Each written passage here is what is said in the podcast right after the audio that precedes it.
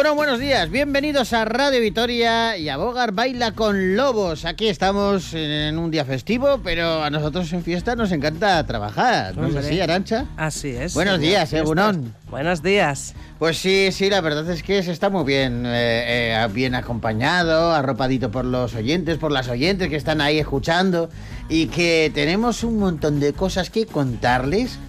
Que son, pero vamos, vamos a charlar hoy, no sé cómo lo vamos a hacer, vamos a ir al grano grano, porque tenemos muchos invitados e invitadas y a cuál más interesante. Así que, damas y caballeros, bienvenidos a Bogar Baila con Lobos.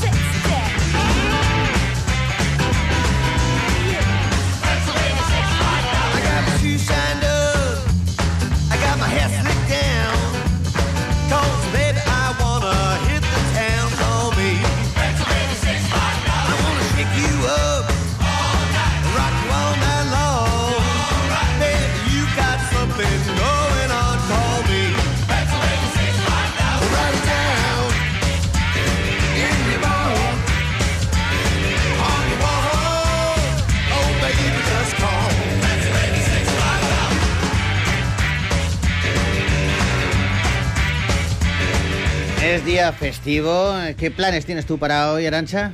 Pues eh, descansar mucho, todo lo que pueda. Haces muy bien. claro. Haces muy Ahora, bien. ahora voy a trabajar un ratito. ¿Alguna comida popular? ¿Un almuerzo? mm, De estos gigantescos. No, una- Luego te hace descansar toda la tarde eso, ¿eh? al- ya, yo no. Almuerzo familiar. Almuerzo familiar. Almuerzo familiar. Descansar un ratito por la tarde. Tengo también alguna otra cosita que hacer. Igual bailas alguna jota aragonesa. Igual bailo alguna jota aragonesa. Ah, Arancha te- baila muy bien las jotas aragonesas, le he visto yo. Sabe, ella eh, las canta, cántanos una. Ahora aquí, venga. Es que uf, me da mucha vergüenza. Es que, además me dices, cántame una jota Me encanta aragonesa", lo y y obediente que y es. solamente me sale la de la Virgen del Pilar, dices. que no me Mira, sale me, ninguna me más. encanta lo obediente que es, eh, porque eh, se lo digo eh, de broma, evidentemente, y ella ha habido un momento en que ha dudado, digo, la canto, no la canto, ay, es que me da vergüenza. No, hombre, no, es una broma. Ay. Ah, vamos a... A ti no- ya te cantan jotas aragonesas. a mí de vez en cuando, Sí. un día un día pondré una que me canta, sí, un día, un día, pero un día. Ahora vamos a escuchar eh, a un cantante que abre hoy nuestro programa. Nos gusta siempre estrenar programa con música, con canciones, y hoy tenemos a Álvaro de Luna con Juramento Eterno de Sal. Me paso las noches en vela. Escribo tu nombre en mi cabeza. Desnudo las horas que quedan. Dibujo tu cuerpo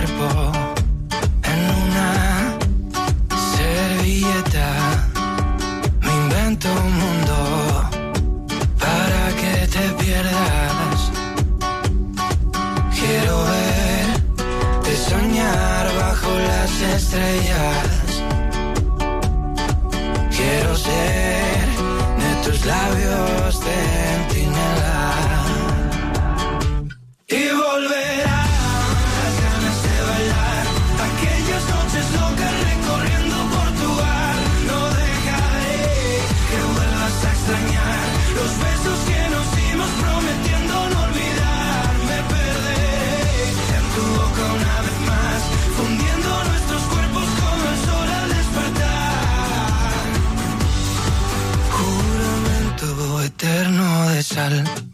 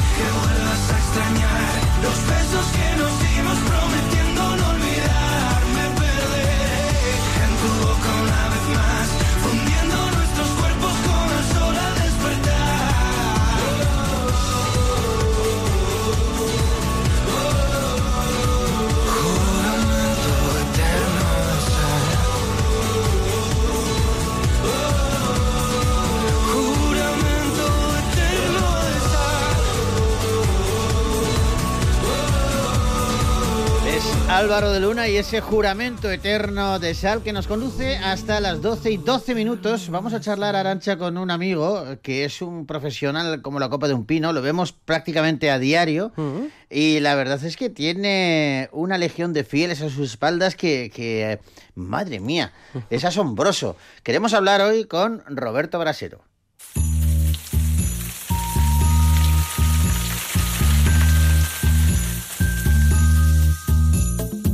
¿Cómo está el clima?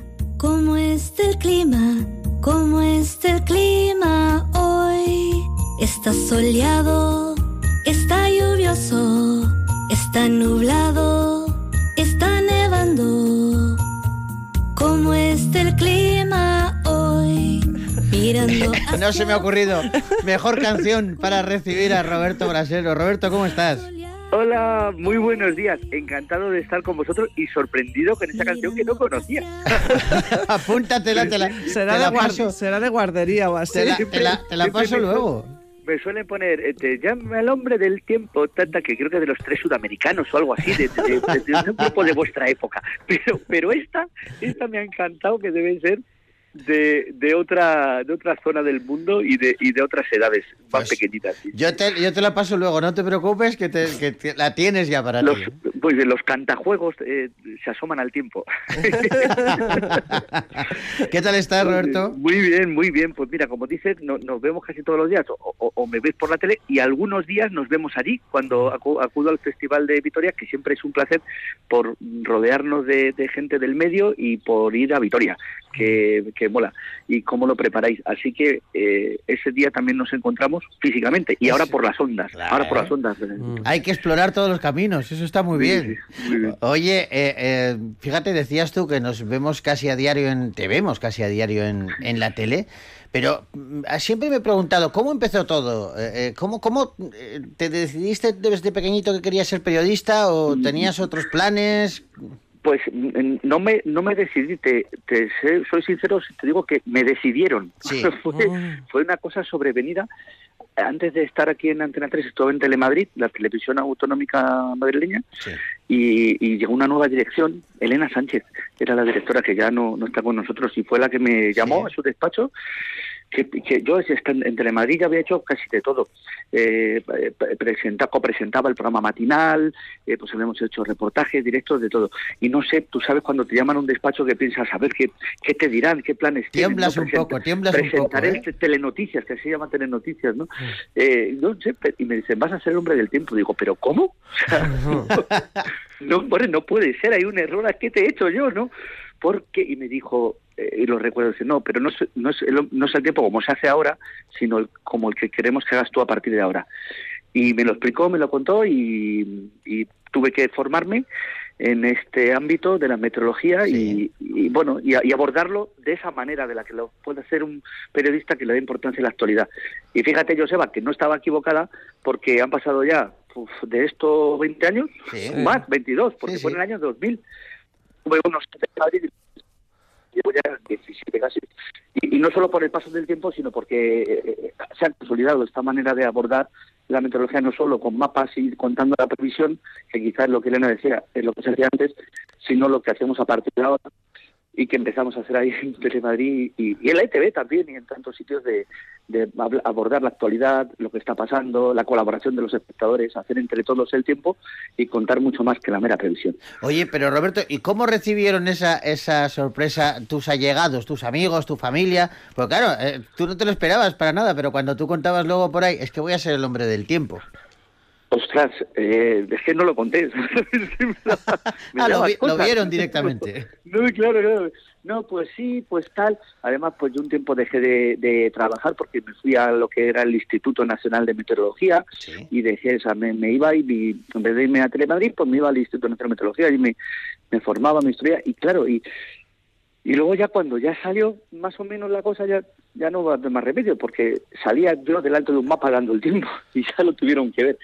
Y no recuerdo que hubiera mucho mucho shock, ¿no? No recuerdo que fuera aquello traumático. No chocó. Se fue adaptando, ¿no?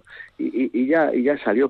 Sí es verdad que al principio les pasó a mis compañeros cuando salí de ese despacho que, que recordaba y que estoy recordando aquí vosotros, cuando salí, es verdad que me costaba contarlo. ¿Qué te han dicho? No, es que, que voy a ser el del tiempo, ¿no? Pero no sé si lo conté, si dejé pasar el tiempo, se acabaron las cosas eh, llegando a, eh, tomando un cauce natural y, y, y ya está, que quizás es lo mejor de, Claro. de las maneras de, de contarlo. Y fue y qué acertada fue tu, tu jefa entonces, porque hacer del tiempo un espacio duda, aparte, sí. aparte del, pues como son los deportes, que va, quieras que no, van Claro. dentro del telediario, pero van aparte, es un, un epígrafe Sí, diferente. tiene tu- su entidad propia. Eso es, tiene su presentador o presentadora propia, y hacer del tiempo eso, ese, ese espacio aparte, me parece muy acertado y sobre Claro. todo Elena era una visionaria. que saliese sobre todo Sí, de, sí, sí. de- de la mera predicción meteorológica, que abarque tantos aspectos. Eso es, eso es, sí. No solo el formato, como tú dices, de, de independizarlo y tal, creo que eso ya se hacía en la española cuando entraron los patrocinios, que yo creo que fue un poco lo que lo que marcó la, la- eh, que el tiempo saliera del, del telediario, ¿no? Se podía patrocinar y podía ser un ente eh, autónomo o susceptible de también generar ingresos, ¿no? Pero más que el formato, eh, era el contenido. O sea, la, eh, eh, el abordar otras cosas completamente distintas de lo que se había hecho hasta entonces y de otra manera también, que por eso estaba yo ahí, ¿no? Eh, quizás porque eh, si no, pues te buscas un meteorólogo como, como antes, o, pero si había que darle eh, la- los ingredientes de, de un concepto periodístico de actualidad, pues pues quizá un periodista sí estaba ahí apropiadamente Ajá. Para ello. ¿no? sí, y luego sí. saber de lo que habla, Joseba, lo que comentamos muchas veces. Claro, pues si claro. te, te vas a embarcar en esto, tendrás que saber de lo que hablas, porque si no, es que a los dos días ya, ya se te, has quedado Pues claro, sin- es que tienes que tener ahí que una decir y, y- y sin... que tienes que tener ahí una base fundamental, pero bueno, ya decías tú que te fuiste al Instituto de Meteorología y claro, luego has Y esto vivido es una formación diaria, una formación Eso te iba, te iba a preguntar por eso, porque claro, luego has vivido tú en estos veintitantos años eh, una evolución brutal, porque eh, claro, antes las cosas se hacían de otra manera eh, a diario para todo Sí. el mundo, pero todo esto eh, en los informativos y en este caso en la meteorología ha cambiado notablemente. De- de- no solamente la técnica, me imagino que también la información que os llega. Sí, mira, la técnica, por ejemplo, en los espacios del tiempo siempre ha sido pioneros. Yo creo que ensayaban, aquí con- conmigo en Antena 3 ensayaron los primeros virtuales, bueno, antes que yo, Minerva Piquero ya Sí. empezó en antena con un decorado virtual, pero era distinto. Llegó una nueva tecnología, en la que había un, un estudio completamente pintado de verde y se proyectaban ahí, no un croma, sino en toda la habitación, era un, un decorado, el decorado que tú quisieras, ¿no? Eso lo probaron en el tiempo. Y luego, eh, cuando los platos se cambiaron a, cuando cambiamos el plato de informativos, eh, una pantalla grande y táctil, y táctil, empezamos también a probarlos en el tiempo. O sea, que en el tiempo un poquito como conejillo de indias para estas aplicaciones tecnológicas que suponían avances, ¿no? y, y, un, y un poco sí, estéticamente cambiaba. Pero luego hay un avance fundamental que es el del contenido, el de las previsiones, el que hace que los espacios ahora sean más fiables, y eso también lo he vivido. Bueno, lo he vivido la época de los satélites, que fueron los años 70, y yo era un niño. El desarrollo de Internet casi tampoco, porque, porque tampoco soy tan mayor. Pero sí esta manera en la que nuevos eh, elementos meteorológicos eh, se acercan, se hacen accesibles a la población y ya quieren conocer no solo el resultado de que llueva o no, sino el por qué, ¿no? Y estoy pensando ahora en uno que se ha puesto muy de moda, que son las danas. Las Sí, danas. sí, Ahora sí. todo el mundo hablamos de danas, con una familiaridad tremenda. Pues yo estuve en el, en el origen, eh, cuando el, no sé si ya, ya ha pasado a llamarse el Instituto Nacional de Meteorología, AEMET, creo que sí, era la AEMET. Sí. Y a Emet, en que te dio un jornada- premio, te dio un premio el año pasado, Sí, sí, o el- o el este año mismo pasado, año. sí. Ahora, ahora entregan, Premiazo. creo que mañana entregan la nueva edición y, y- y el año pasado fui yo el, el, el premiado, sí señor. Pues con la EMET, en una de estas reuniones formativas y tal, se puso sobre la mesa ese concepto que se llama ASDANA, que es el acrónimo de depresión aislada en niveles altos, que es pues como una bolsa de aire frío que se cuela en la atmósfera, que no es la borrasca habitual, que es eh, genera, ya sabemos, nubes y tormentas más fuertes y como es. Bueno, pues DANA se buscó ese nombre, ese acrónimo, no solo porque respondía las siglas a esa definición del concepto meteorológico, sino porque era un homenaje a un meteorólogo de, de la ENET, jubilado, que se llama Francisco García Dana. Paco Anda. García Dana. Entonces aprovechamos, porque se puede haber llamado Dana o, o, Anda, no sé, Sí, si, sí. si tú lo buscas, ¿no? Aislamiento notable de la... Tú, tú le buscas lo que quieras buscarle, pero en ese caso coincidía con el apellido al, al que se le quiso hacer un homenaje porque era muy querido en la institución y porque había colaborado mucho en el desarrollo de la de la Qué ciencia bueno. meteorológica aquí en España. Y fíjate, y de ahí, y aquella, en aquellas reuniones, y, y nos lo contaron y todo eso, pues un concepto meteorológico ha trascendido también al público y está ahora eh, protagonizando titulares de periódicos que ya deben de ser internet y dice, una dana llegará a Canarias este viernes. Sí, sí, ahora, ahora ya lo sabemos todos. Y en esto, claro, en ese nacimiento estuve yo en esas reuniones y, y bueno, pues esas cosas que ya Qué bueno. de batallitas del abuelo. Oye, oye, Roberto, yo conociéndote, me imagino que te llevas bien con todos tus compañeros y compañeras, pero quiero saber cómo se llevan los cámaras contigo, porque claro, no paras quieto, no sé si les haces moverse demasiado. Pero tú sabes, ese es un problema. Es un problema porque ahora, y, y, y también enlazando con el, el desarrollo tecnológico, en el plató de informativos de Antena 3 las cámaras están robotizadas. Es, es todo un espectáculo verlo. Eh, sí, la- las maneja ahí. eh, tenemos un, un hay un cámara que, que bueno, pues también, en, como siempre también la tecnología, lo, lo, lo que hace un tractor ya no lo hacen 100 hombres en el campo, pues aquí también igual. Pero un cámara maneja desde el control tres cámaras que son las que tenemos, la 1, la 3 y las y la sí, la 1, 3 y la 5, pues las, las que son las que suelo usar yo, o 4 o 5 Ah. Porque, pues porque la manejar. 2 y la 4 Eh, las han robado. remotamente no, porque son esas están para miran para otro lado, no, las- no las no las uso yo. Yo uso la 1 que es la grúa que se mueve, la 3 que es la que me enfoca a mí todo el rato y la y la 5 que me voy en la de las posiciones mapas. Sí. Y los maneja todo un claro, cámara. Entonces, sí, entonces son cámaras, eh, esos movimientos están prefijados eh, y, y luego eh, la cámara se mueve se mueve físicamente, se desplaza, se desplaza, es como los coches de choque eh, eh, que van solos. ¿Tú te acuerdas de los coches de Sí, choque sí, cuando perfectamente, les claro. daban les daban un golpe que no estaban montados y, y van por ahí por la pista erráticamente, pues en este caso no es erráticamente porque tiene un movimiento que va del punto A al punto B, pues, pero se va moviendo un objeto él solo, lo está moviendo a distancia. Y no solo eso, sino cuando llega al punto B, enfoca y, y, te, y te da el plano, ¿no? Entonces Eso tú tiene que ser tienes un estar espectáculo en el, verlo. en el punto, tú tienes que estar en la marca exacta que has coordinado que en el ensayo y que ya sabemos y tenemos, pero es esa marca exacta, no, Sí, sí, sí. no es como antes, ¿no? O sea que son como Eh, coreografías de hay- alguna manera. hay una sí, sí, sí, sí, sí, absoluta. La, es, es un espectáculo verlo. Eh, como tú dices, durante, mira, eh, por ejemplo, la conexión se ve muy bien porque cambia mucho en el informativo que se va a, si salgo yo, se viene a este lado, si hay otro compañero que va a hablar de economía, está en otro trozo- en otro, en otra esquina del plató, se va al otro, y durante, durante el vídeo, Sandra Golpe ha dado paso a un vídeo, durante ese vídeo, eh, en el plató van las cámaras como haciendo un baile mientras se van moviendo de un sitio a otro. Te diré que en ocasiones se han llegado a chocar, entre ellas más difícil, pero sí con alguna columna. Alguna columna, todo suele pasar. a la derecha, en claro. a la derecha, a la izquierda y a la izquierda está la columna. Pero bueno, eso en escasas, contadas ocasiones. A mí me pasó en directo. A mí me pasó en directo sin querer, la cámara que yo tenía empezó a marcharse, empezó a marcharse, que no terminado.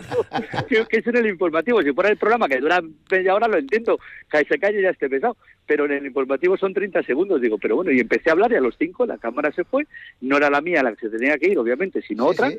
pero en la conmutación pinchó la mía y se me, se me fue, adiós, adiós. se me- Ah, mira, que nada, oye, pero pues son lo- cosas que aquí, pasan, cosas- la- las cosas, cosas del del directo. directo. Eso es, las cosas del directo. Sí. Oye, eh, eh, tenemos que ir dejándolo ya, eh, Roberto, pero sé que aprecias la buena gastronomía y creo que, que aquí cuando viniste a Vitoria la última vez te sorprendieron con una croqueta. La croqueta bomba, madre mía, sí, sí, menuda sorpresa. Íbamos de punta en blanco porque, claro, la- a las galas que organiza el Festival de Televisión hay que ir elegantemente como corresponde. Y después del agape, de, de, de la gala al ágape y había unas croquetas deliciosas, Muy, pero muy, que, que- que muy riquísimas, pero las mordías y, y explotaban. No sé si formaba parte del sur la nueva cocina o que, o que aquello. Estaban muy ricas, muy ricas. Las que probé yo y las que probó mi chaqueta. Sí, porque también, acabaron eh, menudo menudo cómo se me puso el traje pero bueno se come comimos fenomenal como siempre Eh, cada año entre más intento descubrir hay sitios fijos aparte de los pinchos que a los que salimos a mediodía luego cuando te vas a, a comer a cenar ahí hay sitios eh, donde Sí. siempre vamos que no faltan y luego cada año intentamos también ir a descubrir otros ¿no? Y viste la Catedral de Santa María también, ¿no? Sí, esa visita fue eh, maravillosa. Creo que con la Diputación que nos, nos Sí. hizo un recorrido y por sí sí y lo, lo tengo vivamente porque no no había tenido yo la ocasión de visitarla por fuera la he visto muchas veces pero no sabía que por dentro podías meterte en los cimientos en los pilares de la tierra Sí, sí. y de la catedral en este caso y también por las galerías y el y, y hasta subir hasta la torre y tener unas vistas ahí de, de Vitoria la llanada alavesa hasta sus límites me pareció un además hacía un día como como el de hoy no sé si todavía tenéis allí algunas nubes aquí ya se ha despejado en, Madrid en el centro Aquí está pero nublado. mañana también se va a despejar por allí está Aquí- nublado pues aquí mañana está nublado todavía, O sea, sí. todavía esa- esas nubecitas son las últimas ya se van retirando y mañana eh, vais el día que, te- que tuve yo cuando visité y esas vistas de cielos despejados pues es el que pronostico para mañana incluso que aguante el fin de semana. Abrigarse por la mañana como sabéis los vitorianos Eso. y manga corta por la tarde. Qué locura qué locura. Pasamos ya Claro. de la mitad de octubre y 25 grados en Vitoria que podemos tener en los próximos días. No te digo más. Eh, No sé si has visto, eh, eh, para terminar, Joseba, en el Mundo Today tienen una sección tuya para ti, bueno, ahí va- para, ¿Ah, sí? para varias personas, vamos, en un tag de Roberto Brasero, y que dice, el hombre del tiempo, Ah, no y sale foto, sí, el hombre del tiempo sacrifica en directo 25 cabras para convocar al Ah. viejo invierno, dice. Sí, sí, sí. Esta fue de un invierno como este que me temo que afrontamos, a ver cómo viene, pero aquel invierno que ya hace años, que Sí. no llovía ni nevaba ni nada, y te puedes creer que gente se lo creyó, y un primo que tengo, mi primo Marcial, me mandó ¿Qué un mensaje dices? me dijo, pero primo, ¿cómo haces esto? Digo, no, no sé. Digo, ¿cómo tú te puedes creer que yo puedo hacer eso? Esa esa es la pregunta, esa es. completamente en serio, lo recuerdo perfectamente. Qué Primo, gracioso. ¿cómo haces esto? Ya, ya regañándome, diciendo, te estás pasando. Digo, "Bueno, todavía no he llegado a eso, todavía, todavía. Qué A lo mejor grande. se Son graciosos los del tendrá que mundo llegar algún today. día. Qué grande. Pues Oye, Roberto, que ya sabes que se te bien. Se te quiere, se te aprecia, que es una gozada eh, ser amigo tuyo, es una gozada verte a diario en, en Antena 3 y te mandamos un abrazo enorme, enorme. Dentro de poco nos vemos, amigo. Un abrazo, a ver si nos volvemos a ver allí y, y en la peña tenística, pero para jugar al tenis y no para hacer la croqueta, que esa también fue muy famosa. un abrazo grande, Un amigo. abrazo. Bueno, Hasta luego. Hasta luego. amor.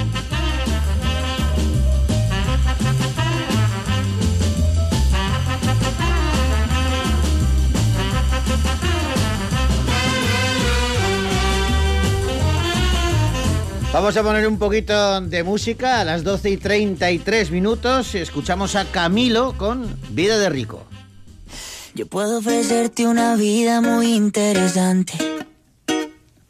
Pero depende para ti que es interesante. Si estás pensando en discotecas, carros y diamantes. Entonces puede que para ti sea insignificante. No es vida de rico, pero se pasa bien rico. Y si en la casa no alcanza para el aire, te pongo abanico. Yo no tengo para darte ni un peso, pero sí puedo darte mis besos. Para sacarte yo tengo poquito, pero es gratis bailar pegadito. Yo no tengo para abrirte champaña, pero sí cervecita en la playa. Aunque es poco lo que yo te ofrezco con orgullo, todo lo que tengo es tuyo.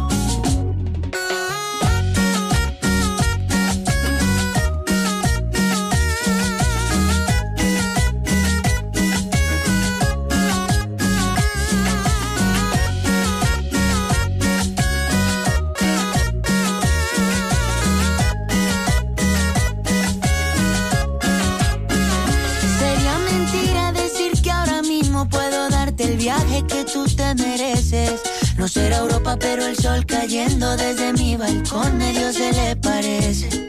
Y yo que tú no me acostumbraría a estar aquí en estas cuatro paredes. Haría todo por comprarte un día casa con piscina si Diosito quiere. Yo no tengo para darte ni un peso, pero sí puedo darte mis besos. Para sacarte yo tengo poquito, pero es gratis bailar pegadito. Yo no tengo para abrirte champaña, pero cervecita en la playa. Aunque es poco lo que yo te ofrezco con orgullo, todo lo que tengo es tuyo.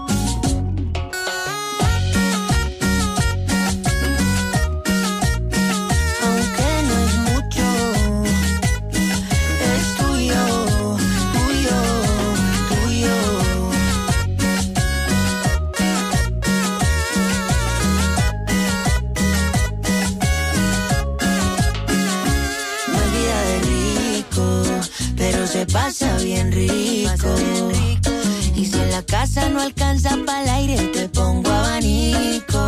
Bueno, pues es Camilo con esa vida de rico, ese ritmito que nos lleva hasta las 12 y 36 minutos, que es cuando vamos a saludar a otro amigo. Bueno, tengo unas ganas, Arancha, de ver eh, Irati. No me extraña. Tiene una pintaza brutal y sabiendo que está Paul Urquijo detrás, pues seguro, seguro que vamos a tener eh, un largometraje de mucha, mucha calidad. Así que queremos, eh, para abrir boca, charlar con el director.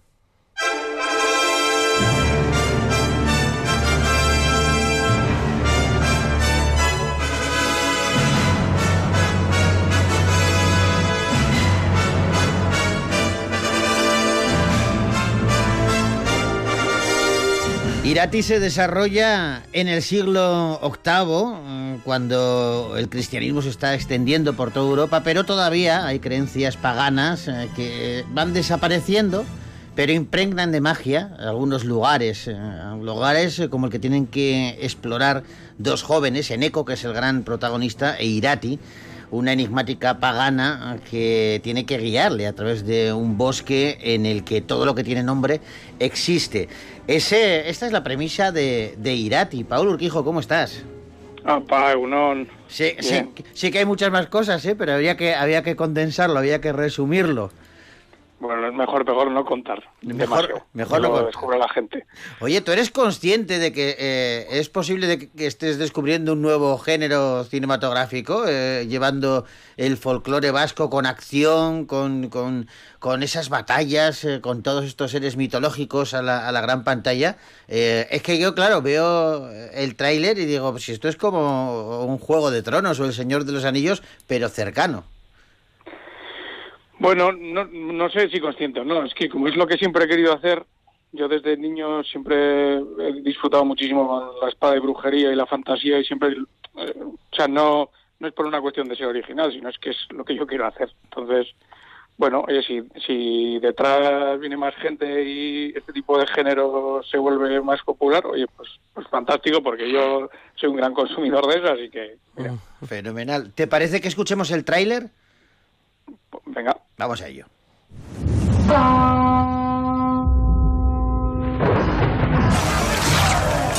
Aitakien behar bete du. Buentarre babesteko. Aita! Nik gabe, noizbait, zainduko duk ibarra. Hitz eman egidak. Uteko, ular sendoa beharko du, ibarte honi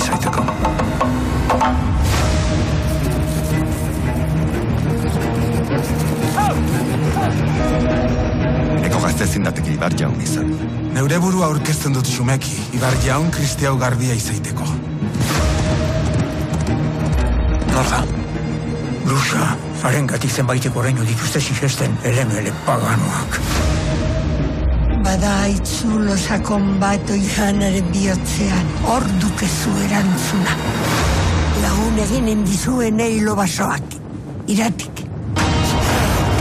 Bueno, Paul, eh, Irati está interpretado, tienes un elenco ahí de actores y actrices eh, fantástico, pero están Eneco Sagardoy o Itziar Ituño, eh, que a quienes ya conocemos, pero para el personaje, el papel de Irati, has elegido a Edurne Azcárate, que eh, para nosotros, de momento, es prácticamente de una desconocida. Pues sí, sí, Edurne eh, es más conocida en el mundo del teatro e incluso también ha hecho algo de televisión, eh, estuvo incluso presentadora en ETV. Sí. Pero bueno, eh, eh, la verdad es que la conocí en el casting y es que despuntó tanto eh, y tenía, o sea, cuando la vi dije, ella sí, Mm. tenía clarísimo. Y ha sido una, una barbaridad, o sea, los actores se han pegado una currada, hemos estado rodando en localizaciones muy complicadas y aparte de ser buen actor y actriz tienes que dar la talla físicamente, correr por los bosques, adentrarte en cuevas, subir a montañas y, y bueno, con, con Edurne y con Eneco pues eh, tienes una garantía, es una gozada trabajar con ellos. Claro, me imagino que lo que dices de esa, ese rendimiento físico que necesitan también los actores las actrices, eh, también una, unos reflejos especiales, porque claro, eh, en, en el tráiler se ven unas batallas, unas coreografías de luchas con espadas y todo esto, que no será fácil eh, eh, de llevar a cabo. No sé si ha habido algún accidente, alguna anécdota en el rodaje que se pueda contar. Pues no, la verdad que ha ido todo muy bien. Eneco se pegó también una, un entrenamiento físico para coger peso, se musculó, eh, hizo equitación, eh, clases de espada y luego también al final, bueno, coreografiamos todas las, las peleas muy bien, en un gimnasio, en un entorno seguro, con colchonetas, para que lo tengan todo totalmente asimilado y luego cuando vayamos a las localizaciones lo ejecuten, lo ejecuten bien. Y entonces, bueno, no sé, como al final le ensayas mucho, todo sale bien. Pues mira qué no, bien. no hubo ningún accidente. Qué fenómeno. ¿Qué tiene, qué tiene, bueno, la selva de Irati, que es otra de las, de las protagonistas de la película, ¿qué tiene es- este lugar para que se rueden tantas películas aquí? eh, para, que, para que Ernest Hemingway, en una de sus obras, recogiera que, que cuando se acuerda de Irati se le ponen los pelos de punta y que, y que mm, cuando acababan las fiestas iba al corazón del bosque de Irati a perderse y a esperar a que Basajaun fuera a saludarle. Eso lo escribió Ernest Hemingway. ¿Qué, qué, qué tiene de especial esta selva? Pues precisamente eso, ¿no? Que ibas, ahí vas a Jaun. Eh, bueno, es que es un, es un tesoro, es, o sea, es un bosque, es un pulmón verde increíble que tenemos en el Pirineo y es que es una maravilla. En, en la película hemos rodado en localizaciones naturales eh, porque, eh, bueno, aparte que la, nuestra mitología está vinculada muy profundamente en la propia naturaleza y esas criaturas son esos lugares de alguna manera, ya sean los ríos, las lamías, los bosques Basajaun, las cuevas Mari, ¿no? un poco todo, todo eso. Eh, para nosotros, o sea, para mí a nivel narrativo eso era fundamental, eh, pero luego también a nivel visual eh, esos lugares te dan un- un- una riqueza visual increíble y yo quería hacer la película lo más grande posible. Sí. hemos ido y hemos buscado los lugares más bellos posibles para, para representar un poco esa Euskal Herria de, de ese mundo mitológico. En el tráiler se aprecia, ¿eh? Hay, hay una, una imagen de una cueva que, que cuando la ves dices, pero se han ido a rodar, ¿dónde? ¿En qué parte perdida del mundo? ¿no? Es increíble que esto esté aquí al lado. Sí, sí, todas las localizaciones están eh, eso, en Euskadi, Navarra, incluso en Huesca. O sea, pues, el castillo es Loarre, pero que es un castillo navarro del siglo del siglo XI. Eh, y bueno, pues hay Pirineos, bueno, pues hay un poco to- toda esta zona que, que bueno, que es un- todo este reducto natural, ¿no? Claro, tiene que ser diferente rodar en, una, en un espacio natural tan rico y tan y tan protegido como, como, como Irati, a rodar en un, en un, En un ¿cómo se dice? estudio, en un sí. escenario, en un estudio, tal. Eh, ¿Os ponen algún problema o, o tenéis que tomar algunas precauciones cuando, cuando trabajáis en sitios así como Protegidos. protegidos? Sí, sí, claro. O sea, eh, además lo hacemos de manera consciente. Nosotros queremos proteger esos lugares. Si no, no tendría ningún sentido. No voy a hacer una película sobre naturaleza y luego voy a- reventar.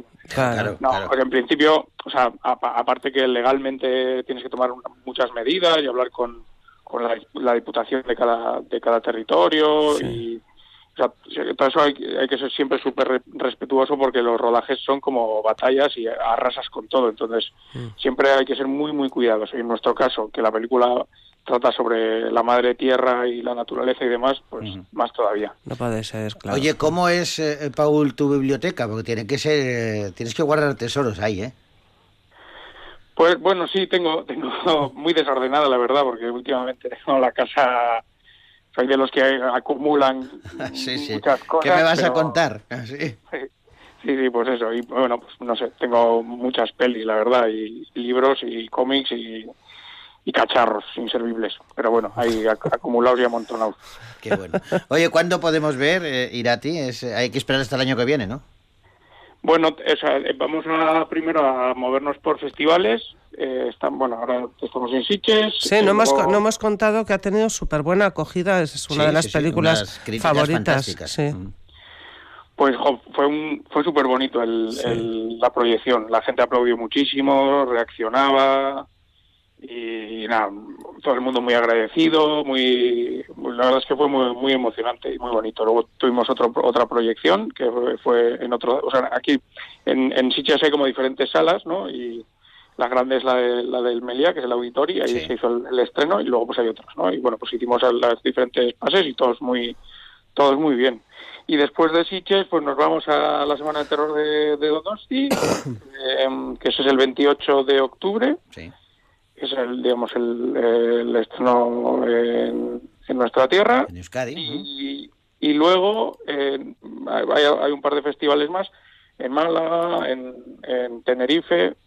Luego iremos, bueno, la película va a viajar un poco por, por el mundo, por los diferentes festivales del circuito de género fantástico.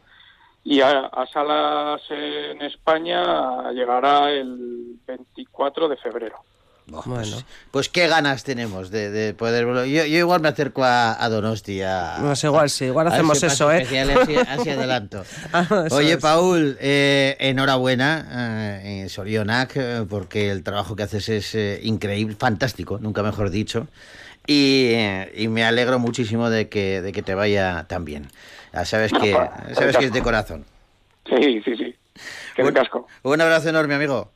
Venga. Agur. Agur.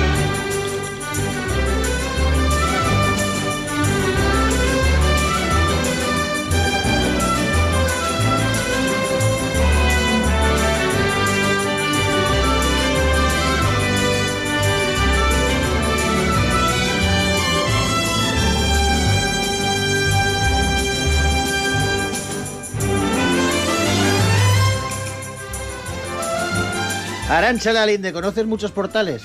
Mm, de... Portales, portales, Sí, portales. pues muchos portales. Hay portales amplios, hay portales chiquititos, Sí, hay portales. portales que tienen unas decoraciones espléndidas, hay otros que son eh, minimalistas, Sí.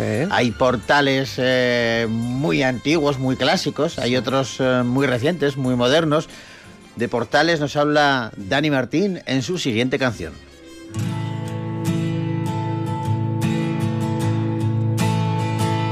Robarte los besos, desnudarte aquí. Tu Yoko yo Lennon, suena Let It Be, que no pase el tiempo, que se pare aquí. Y que queden tantas cosas que decir, borrachos de celos pego por ti. Llevas la camisa que aún huele a mí. Que no acabe esto, que se quede así. Y que tengas tantas cosas que decir. Y que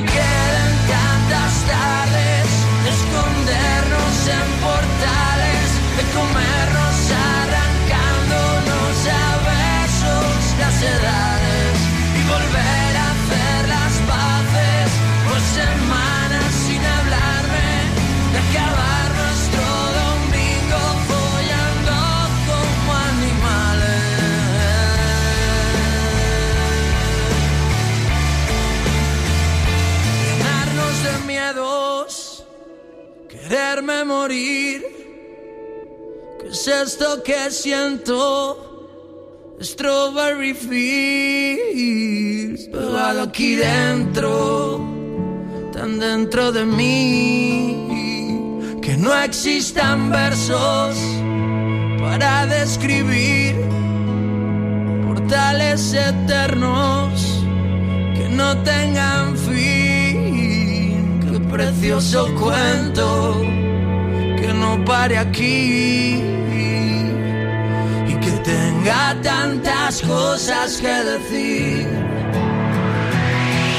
Y que queden tantas tardes de escondernos en portales,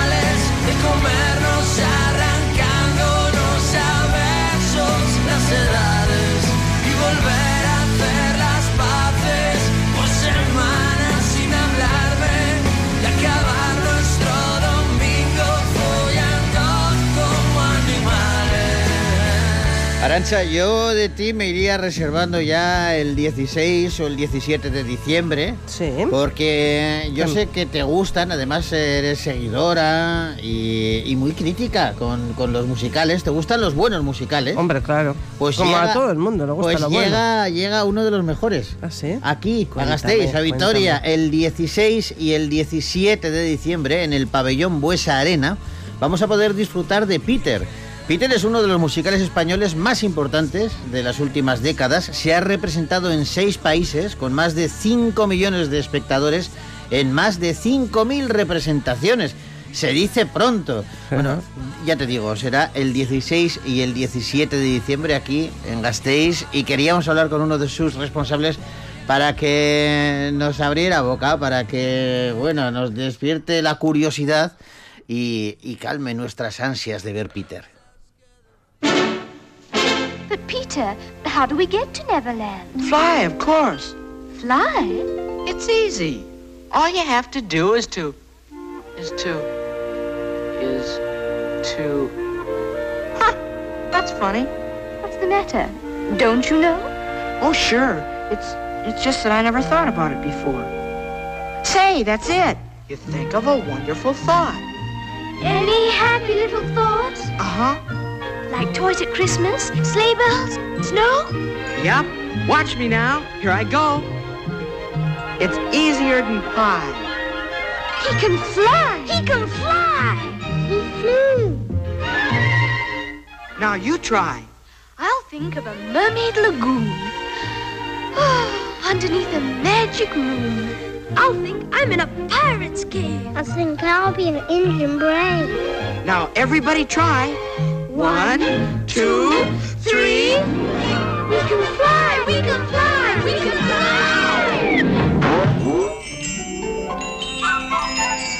Esto que escuchamos pertenece a un clásico, a Peter Pan de Walt Disney, pero esa obra va a ser también Peter Pan Inspira Peter, este musical del que os comentábamos que podremos disfrutar eh, los próximos 16 y 17 de diciembre aquí en Vitoria, en el pabellón Buesa Arena. Tomás Padilla es su director. Tomás, ¿cómo estás? ¿Qué tal? Buenos días, encantado. Oye, eh, estamos deseando ver Peter eh, eh, y claro, me imagino que cuando los ves, yo, yo soy muy fan de los musicales también y siempre me pregunto, eh, quizá por deformación profesional, ¿no? Cuando voy a ver un musical, lo gozo, pero dentro de mi cabeza también estoy mirando los detalles, estoy diciendo, pero ¿cómo harán esto? Pero madre mía, el montaje que tienen detrás. Me imagino que con Peter pasará algo parecido. Bueno, en este caso, la verdad es que se nos ha ido un poco la olla, ¿no? Como yo digo. Se os ha ido de las manos, ¿no? Sí. Se me ha ido la olla, sí, como siempre. No, la verdad es que es un musical que lo, lo empezamos nosotros llamando Peter Pan, el musical, hace ya 21 años. Como habéis dicho, pues hemos hecho más de 5.000 representaciones en seis países del mundo. Lo estrenamos pues hace 21 años. Eh, es el único musical que se ha representado en castellano en el West End de Londres durante dos meses que estuvimos también. Y ahora, pues 21 años después, lo que hemos hecho es refrescarlo completamente. Tan refrescado que le hemos quitado al pobre hasta el pan. Le hemos dejado solo Peter el musical. Me imagino por tanta guerra y tantos conflictos, pues le quitamos el pan, ¿no? Ah, claro. Eso ya en broma. Pero sí, lo hemos, lo hemos refrescado. eh, para que os, os hagáis una idea, la producción va en cuatro trailers de 16 metros. Hay seis sistemas de vuelos de última generación que hemos comprado en Estados Unidos, que nos llegaron ya la semana pasada. Esto, La esto carta- perdona que, que, Sí, que hago, sí. a- abra un paréntesis aquí. Cuando Sí. hablas de sistemas de vuelo de última generación, quiere decir que vamos a flipar porque, claro, vais a volar por encima de nosotros. Me encanta lo de vamos a flipar porque es justo lo que yo digo. Sí, sí. o sea, yo siempre digo, vais a flipar con, con la producción, ¿no? Sí, hay, hay sistemas de vuelo, hay cuatro dentro del escenario, uno en la parte trasera, uno, uno que hace que Peter sobrevuele el patio butaca hasta la fila, fila 20 por encima de las cabezas de los espectadores. tirando polvo de hadas. Madre mía. Es, la verdad es que, bueno, son unos sistemas muy caros, pero muy seguros, sobre todo porque volamos personas, ¿no? Sí, sí. Pero, pero muy bien. La casa, como os comentaba, eh, la casa de Wendy, una casa de 12 metros de ancho por 5 metros y medio de alto, con dos pisos y está automatizada.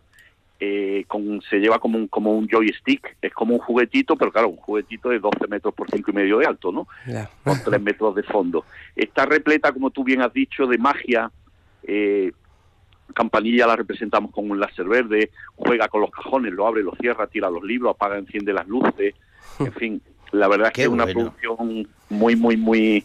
Bueno, tan grande, tan grande que nos cabe solo en el Buesa En Arena. el Buesa Arena, eso te iba a decir. Bueno, esto es muy grande, ¿eh? aquí lo vais a poder gozar, pero fíjate que estamos hablando, Tomás, de, de, de todo lo, lo- lo- lo físico, digamos, de todas las cosas, pero me gustaría también hablar de las personas, porque claro, tenéis cantantes, actores, bailarines que tienen una formación eh, sí. eh, en música, eh, muchos especializados en, en jazz. eh, claro, ahí también eh, tenéis una- un equipo humano brutal. Sí, mira, yo creo que, que además lo has dicho muy bien, porque la parte técnica es lo más bonito, no lo más visual, pero la verdad es que Theater Property, que es la productora más antigua de este país de teatro musical, eh, mm, tiene el mejor elenco, los mejores profesionales de este país. Ya hemos terminado temporada ahora con Romeo y Julieta y con Full Monty. El año anterior hicimos Annie, Jekyll and Hyde. Y el nivel actoral de, de los protagonistas es brutal. O sea, cuando tú oyes interpretar a esas personas, esos profesionales, una canción, cómo la canta, cómo la sienten, eh, el elenco, que como bien habéis dicho, veo que estáis más que informados, ¿no? Hay 22 artistas en el escenario. 22, ¿eh? madre mía. Que hoy día, después de todo lo que nos ha pasado, ¿no? Entre el COVID, las guerras y todas las historias, ¿no? Pues tener 22 artistas en el escenario y 11 técnicos detrás para darle servicio a los artistas, la verdad que es un es una cosa difícil. No hay acróbatas, hay acrobacia de suelo, hay acrobacia aérea con telas, con cuerdas, con redes. O sea, la verdad que el conjunto de la obra, Oye, claro, bueno, sois, ¿qué voy a decir yo, no? soy- Tomás, eh, por lo que me dices, eh, sois como mínimo 36, 33 personas las que participan en, en Peter el musical. Eh, eh, por curiosidad, ¿cómo os movéis eh, a las diferentes? ¿Tenéis un autobús? Pues mira, Eh, Sí, sí, mira, tenemos, somos 39 personas las que viajamos cada fin de semana a todas las ciudades, porque vamos en gira. Eh, tenemos un autobús propio de la propia productora, Theater Properties, que es donde viajan todos los actores, y tenemos dos monovolúmenes de nueve mm, plazas donde viajan los técnicos, porque siempre los técnicos van antes a las plazas por el tema de montaje y demás. Necesitamos dos días para montar toda, toda la producción, un día y medio para desmontarla. En fin, la verdad es que, como habéis dicho antes, es una ida de olla interesante. Oye, ¿a qué hora serán las representaciones? Mira, el viernes 16 creo que es a las ocho y media y luego el sábado hacemos dos funciones a las doce y media y a las cinco. Bueno, eh, si esto, Ya. eh, Y ya escúchame, si esto es un aperitivo, eh, si vamos a hablar contigo y con tu gente más veces de aquí al 16 y 17 Sí, para que nos contéis más secretos. merece la pena. Y no hacemos domingo, que es un día muy bueno para Peter, porque porque hay, ba- hay básquet. Claro, El- claro. No, no había en principio, pero al final pues hay un partido y nada. Pues mm, con tres funciones. Lo que sí es importante es destacar también que no hemos querido, no hemos querido, a pesar de que podríamos, tener un aforo de 5 o 6 mil personas. ¿Por qué? Porque como director y como productor también quiero que las 2.500, que es el aforo que hemos puesto, las personas que vengan puedan disfrutar de la magia del teatro. Qué y bien. evidentemente la persona 5.000 o 6.000 que está viendo en el espectáculo allí lejísimo, pues no le llega la- esa energía, ¿no? Mm. Es imposible. Entonces cuando yo hablé con Asier, con el director, le dije, necesito solo 2.500. Y dice, pero es que tenemos mucho aforo. Digo, sí, pero no importa. Quiero que tu público, quiero que la gente de Victoria Lo salga bien, flipando del espectáculo. No diciendo, jo, estaba muy lejos, se veía mal, se oía mal. No, no, no. El que venga aquí lo va a ver mm, perfecto. ¿Sabes? Que era, un- era un poco la obsesión también mía, ¿no? De que Mm.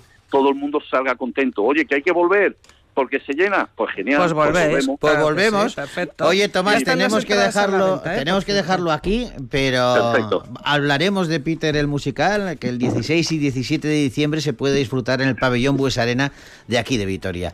Tomás, Pues un abrazo grande y enhorabuena. A vuestra disposición. Fuerte abrazo y muchas gracias. Adiós. Abrazo. Hasta luego.